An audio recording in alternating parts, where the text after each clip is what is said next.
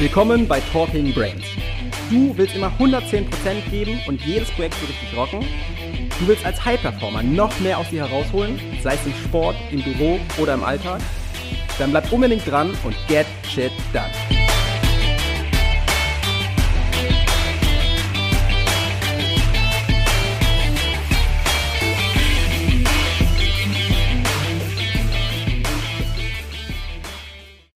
Welcome back hier bei Talking Brains. Heute mit einer Solo-Folge aus einem Land, das weltbekannt ist für seinen wunderbaren Kaffee, nämlich aus Kolumbien. Und das erzähle ich euch jetzt nicht, weil ich euch neidisch machen will, dass ich hier gerade im Warmen sitze, während ich diese Podcast-Folge aufnehme, sondern weil es die perfekte Einleitung zum heutigen Thema ist. Denn wir sprechen heute über Koffein, den Wirkstoff im Kaffee.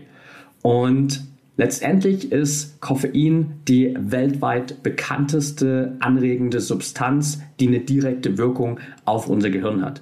In jeder Gesellschaft der Welt finden wir Koffein wieder, egal ob es in Form von Kaffee ist, in Form von Tee. Viele von uns konsumieren es regelmäßig. Ich habe hier auch gerade meine Kaffeetasse neben dem Podcast-Mikro stehen. Und dennoch, trotz der Bekanntheit von Koffein, gibt es erst seit relativ kurzer Zeit wirklich genaue Studien und Untersuchungen, wie Koffein wirklich auf unser Gehirn, auf unseren Körper wirkt und vor allem auch, wie wir es dementsprechend am besten dosieren sollten, um die optimale Wirkung auf unseren Körper zu haben, auf unsere mentale Leistungsfähigkeit zu haben. Und genau darüber wollen wir heute in der Podcast-Folge einfach mal sprechen, damit du am Ende genau weißt, okay, wie funktioniert Koffein? Was ist die Wirkung davon auf Körper und Gehirn? Welche Formen gibt es? Und was ist am Ende, je nach dem gewünschten Ergebnis, für dich die optimale Dosierung, die du an Koffein zu dir nehmen solltest? Wir haben schon gesagt, Koffein ist eine anregende Substanz, die in Kaffee, in Tee, in Cola, in Mate, in Guarana, in unzähligen Energy Drinks und auch in Kakao enthalten ist.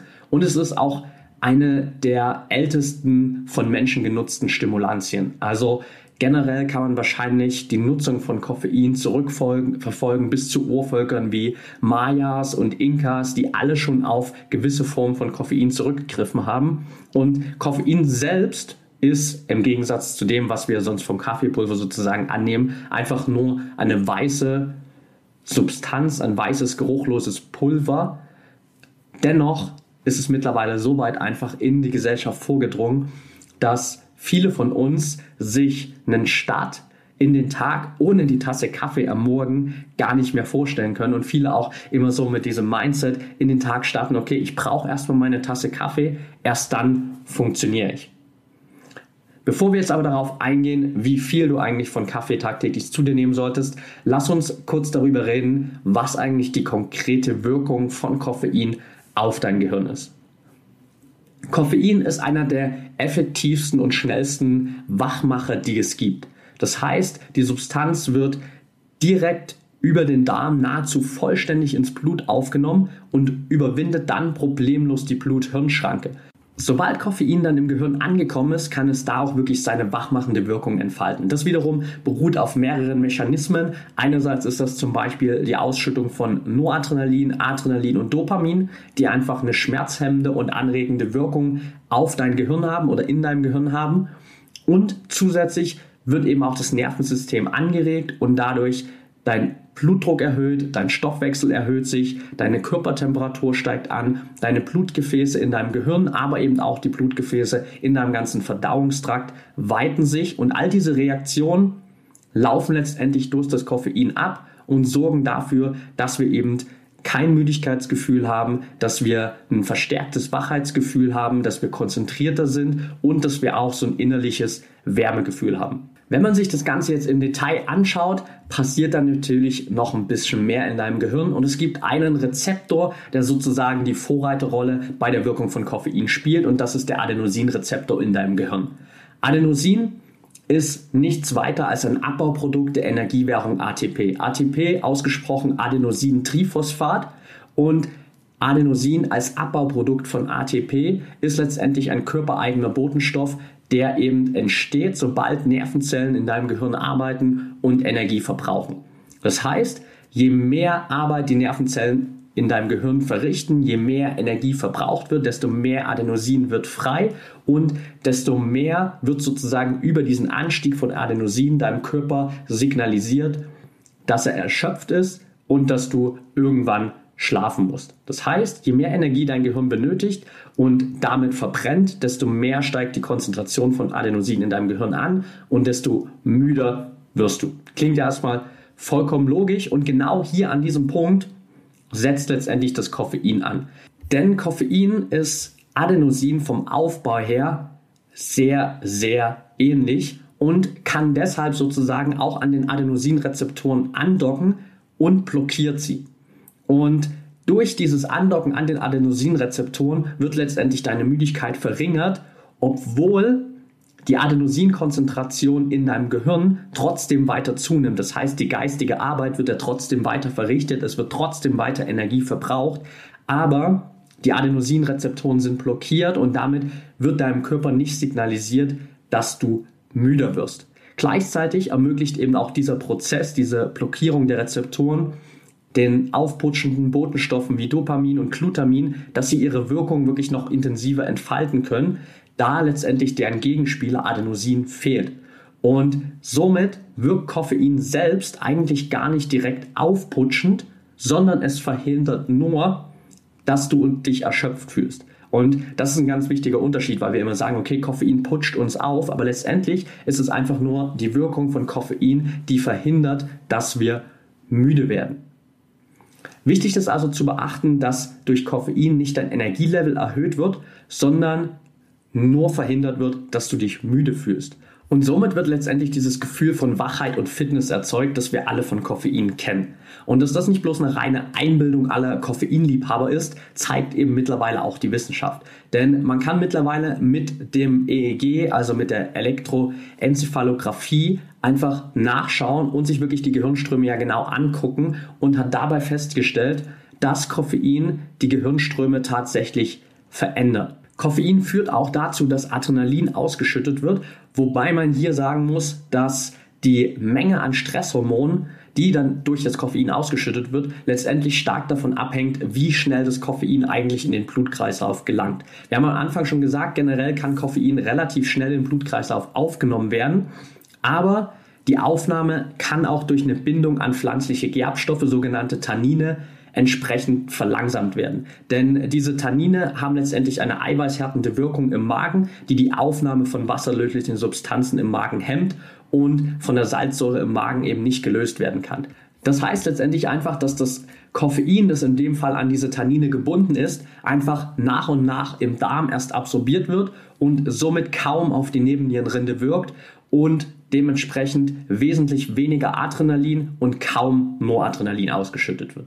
So viel erstmal generell einfach zur Wirkung von Koffein in deinem Gehirn. Was mittlerweile natürlich einfach auch bekannt ist und was diverse Studien auch nachgewiesen haben, ist die erhöhende oder steigende Wirkung von Koffein auf deine mentale Performance. In bestimmter Dosierung oder eher in mäßiger Dosierung regt Koffein deine Muskel- und deine Herztätigkeit an. Das heißt, deine Atmung, dein Stoffwechsel werden angeregt, dein Blutdruck nimmt zu, deine Körpertemperatur steigt an. Und durch die Wirkung der ganzen Botenstoffe und Stresshormone ist letztendlich deine Aufmerksamkeit und deine Konzentration erhöht. Und eine Studie aus dem Jahr 2013 hat gezeigt, dass Koffein eine positive Wirkung auf die Fähigkeit hat, simple und komplexe kognitive Aufgaben zu lösen. Noch viel spannender ist eigentlich eine eher unbekanntere Studie zum Thema Koffein, die aber gezeigt hat, dass Koffein eine Wirkung auf dein Langzeitgedächtnis hat.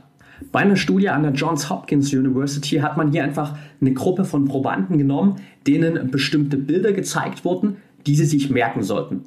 Und eine Gruppe dieser Probanden bekam nach dem Test oder nachdem sie das, diese Bilder zum ersten Mal gesehen haben, ein Placebo und die andere Gruppe bekam eine Dosis von 200 Milligramm Koffein, also ungefähr der Dosis von zwei Tassen Kaffee oder drei Tassen Espresso. Und am folgenden Tag wurden den Versuchsteilnehmern dann wieder Bilder gezeigt und diese Bilder waren dann entweder mit den Bildern vom Vortag komplett identisch, ähnlich oder sie waren komplett anders.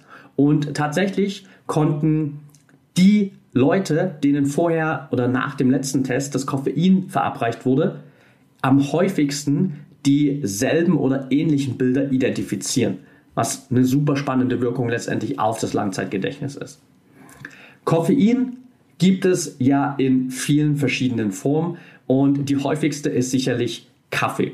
Ich würde mich einfach mal so weit aus dem Fenster lehnen zu sagen, dass in den wenigsten Bürokomplexen der Welt irgendwas funktionieren würde ohne Kaffee, weil es einfach so ein populäres Getränk ist. Und letztendlich gibt es einfach nur zwei Sorten von Kaffee. Das heißt, es gibt entweder die Arabica-Bohne oder die Robusta-Bohne. Das sind die zwei, die bekannt sind auf der Welt und die wir eben in verschiedenen Kaffeearten letztendlich wiederfinden. Es gab tatsächlich aber eine ganz lange Zeit, in der Kaffee als ungesund betrachtet wurde. Mittlerweile ist aber durch Studien klar, dass Kaffee und vor allem auch die im Kaffee enthaltenen Aminosäuren und Antioxidantien eine gesunde Wirkung auf den Körper haben. Vorteil von Kaffee natürlich hier auch, warum wir es auch so oft konsumieren, ist einfach, dass das Koffein im Kaffee sehr schnell bzw. am schnellsten von allen Koffeinarten verfügbar ist, da es an Kalium gebunden ist. Und diese Bindung zu Kalium wird direkt im Magen durch die Salzsäure aufgelöst und führt dazu, dass das Koffein eben direkt da schon fast komplett absorbiert wird und direkt in die Blutbahn gelangt. Das heißt, darüber werden dann direkt diese ganzen Prozesse ausgelöst, die wir vorher besprochen haben. Es wird Adrenalin ausgeschüttet, Noradrenalin, weitere Stresshormone. Wir haben den ganzen Wachheitsprozess Andererseits haben wir aber durch diese schnelle Aufnahme und dadurch, dass fast das komplette Koffein auch direkt aufgenommen wird, diese Wirkung, dass zwar die Adenosinrezeptoren in unserem Gehirn relativ schnell blockiert werden, aber diese Wirkung auch relativ schnell wieder abschwellt bzw. nachlässt, also in etwa drei bis vier Stunden. Wenn man sich dagegen aber andere Koffeinquellen anschaut, wie eben zum Beispiel Guarana, sieht man, okay, da ist die Wirkung von Koffein eine ganz andere, nämlich eine ganz langfristige. Guarana ist, glaube ich, die natürlichste Quelle von Koffein und schon die Inkas haben auf diese roten Früchte zurückgegriffen und haben sich an der Wirkung von Koffein erfreut bzw. sie immer wieder genutzt.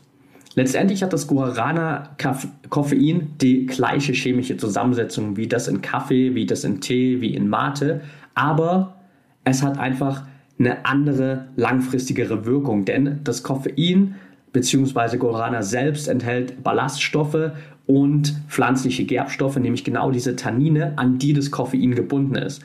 Heißt, das haben wir vorher schon besprochen, durch diese Bindung an die Tannine wird das Koffein erst nach und nach im Laufe von mehreren Stunden an den Körper abgegeben, vom Körper aufgenommen und führt einfach dazu, dass du durch Guarana einen langanhaltenden Wachheitseffekt hast von bis zu sechs Stunden. Hier ist Guarana natürlich sozusagen wirklich eine langfristige Koffeinquelle und Guarana ist in dem Fall natürlich auch eine super Alternative für all diejenigen, die sagen, hey, Kaffee, Tee ist nicht unbedingt das, was ich am besten vertrage. Jetzt haben wir gerade schon Tee angesprochen und das ist auch die dritte Koffeinquelle, nämlich grüner Tee. Und hier ist es genauso auch, dass dieses Koffein im Tee letztendlich dem Koffein in Kaffee nahezu identisch ist. Und gerade in Asien nutzt man schon seit Jahrtausenden letztendlich Grüntee und die Wirkung des Grüntees ist letztendlich verglichen mit dem von Guarana nahezu ähnlich. Das heißt, auch hier hat man wirklich eine Langzeitwirkung, da das Koffein hier nochmal in einer besonderen Form gebunden ist und vor allem auch in einer Wechselwirkung steht mit verschiedenen anderen Stoffen und speziell L-Theanin, eine Aminosäure, die in den Blättern von Grüntee enthalten ist. Und speziell durch dieses L-Theanin kann man eben auch einige schädliche Effekte von Koffein aufheben, sodass Koffein im Grüntee neben der anregenden Wirkung auch eine positive Wirkung auf deine Gesundheit hat. Oftmals empfinden wir ja auch bei Tee gerade die Wirkung eher so, dass sie über einen längeren Zeitraum betrachtet eher entspannend wirkt, was an sich betrachtet rein von den Abläufen gar nicht unbedingt korrekt ist. Denn letztendlich ist diese beruhigende Wirkung, die man durch den Tee wahrnimmt, eher basierend darauf, dass das Koffein und die Tannine, die ebenfalls im Grüntee enthalten sind, eben verschiedene Löslichkeiten haben. Das heißt, das Koffein im Grüntee wird relativ schnell durch das heiße Wasser aus den Blättern rausgelöst. Die Gerbstoffe, also die Tannine, lösen sich aber erst nach längerer Zeit. Heißt also, lässt du den Tee länger ziehen, bleibt die Koffeinmenge an sich genau die gleiche Jedoch erhöht sich die Menge an diesen Gerbstoffen, an den Tanninen, was wiederum dafür sorgt, dass das Koffein einfach im Körper langsamer aufgenommen wird und so einfach dieses Empfinden entsteht, dass du eine mildere Wirkung hast. Was ist jetzt aber nun die genaue Wirkungsdauer von Koffein beziehungsweise wie viel Koffein solltest du eigentlich zu dir nehmen? Grundsätzlich ist es so, dass einfach die Wirkungsintensität und auch die Wirkungsdauer von Koffein von der eingenommenen Menge und von der Regelmäßigkeit deines Koffeinkonsums abhängt. In einer Tasse Kaffee sind im Durchschnitt ungefähr 80 bis 150 Milligramm Koffein, was genau diese beschriebene Wirkung von Wachheit und Konzentrationsfähigkeit hat, über die wir vorher gesprochen haben. Die Wirkung ist relativ schnell, das haben wir auch schon gesagt. Gerade im Kaffee ist es so, dass das Koffein am allerschnellsten aufgenommen wird und hier wirklich von dem Moment, wo du Kaffee konsumierst, bis zum Einsetzen der ersten Wirkung ungefähr 20 Minuten vergehen. Das Ganze hält dann bis zu sechs Stunden an. Danach ist die komplette Koffeinsubstanz in deinem Körper abgebaut. Wenn wir jetzt aber mal vom Büroathleten weggehen und uns stattdessen die Leistungssportler anschauen, dann sehen wir auch relativ schnell, okay, wenn wir im Leistungssport wirklich eine Wirkung erzielen wollen, die deine Leistung positiv beeinflusst, dann sprechen wir hier auch über eine deutlich höhere Koffeindosis, nämlich 200 bis etwa 400 Milligramm Koffein. Und jetzt wird es dadurch auch noch ein bisschen komplizierter, dass Koffein einen Gewöhnungseffekt hat. Wie schon gesagt, die Wirkungsintensität und die Wirkungsdauer von Koffein ist auch extrem von der Regelmäßigkeit deines Konsums abhängig. Und letztendlich ist es einfach so, dass die Wirkung abnimmt, je mehr du von Koffein zu dir nimmst. Das heißt, ein regelmäßiger Konsum von Koffein führt zu einem Rückkopplungsprozess in deinem Nervengewebe und in deinem Gehirn und sorgt einfach dafür, dass du dich an das Koffein gewöhnst. Guter Punkt für dich allerdings, dieser Gewöhnungseffekt lässt sich relativ schnell wieder minimieren, schon wenn du nur sieben Tage auf Koffein verzichtest. Was kannst du jetzt mitnehmen als Takeaway dieser Folge? Letztendlich ist es einfach vor allem der, Koffein ist in der richtigen Dosierung ein echter Performance Booster für dich, egal ob Leistungssportler, Büroathlet oder Alltagsheld. Es hilft dir in allen Situationen einfach mit mehr Wachheit, mit mehr Fokus in den Tag zu starten, deine Aufgaben, deine Ziele konkret durchzuziehen, zu rocken und so wirklich einen erfolgreichen Tag zu haben. Und damit sind wir auch schon wieder am Ende der heutigen Folge angelangt. Wenn dir der Podcast hier gefällt, dann würden wir uns sehr über eine ehrliche 5-Sterne-Bewertung bei iTunes freuen. Teil die Folge natürlich gern mit deinen Freunden und lass uns wissen, welche Fragen oder Themenvorschläge du noch hast. Für noch mehr Content zum Thema mentale Leistungsfähigkeit folge uns gerne auf Social Media oder abonniere unseren YouTube-Kanal. Bei Facebook findest du uns unter @braineffect und bei Instagram unter @mybraineffect. Du wirst dich mit Gleichgesinnten austauschen, deinen Erfahrungen zum Biohacking und mentaler Performance teilen und dich mit Experten wie Ernährungswissenschaftlern und Trainern connecten? Dann werde gern Teil unserer Mental Performance Community bei Facebook mit bereits mehr als 1000 Mitgliedern.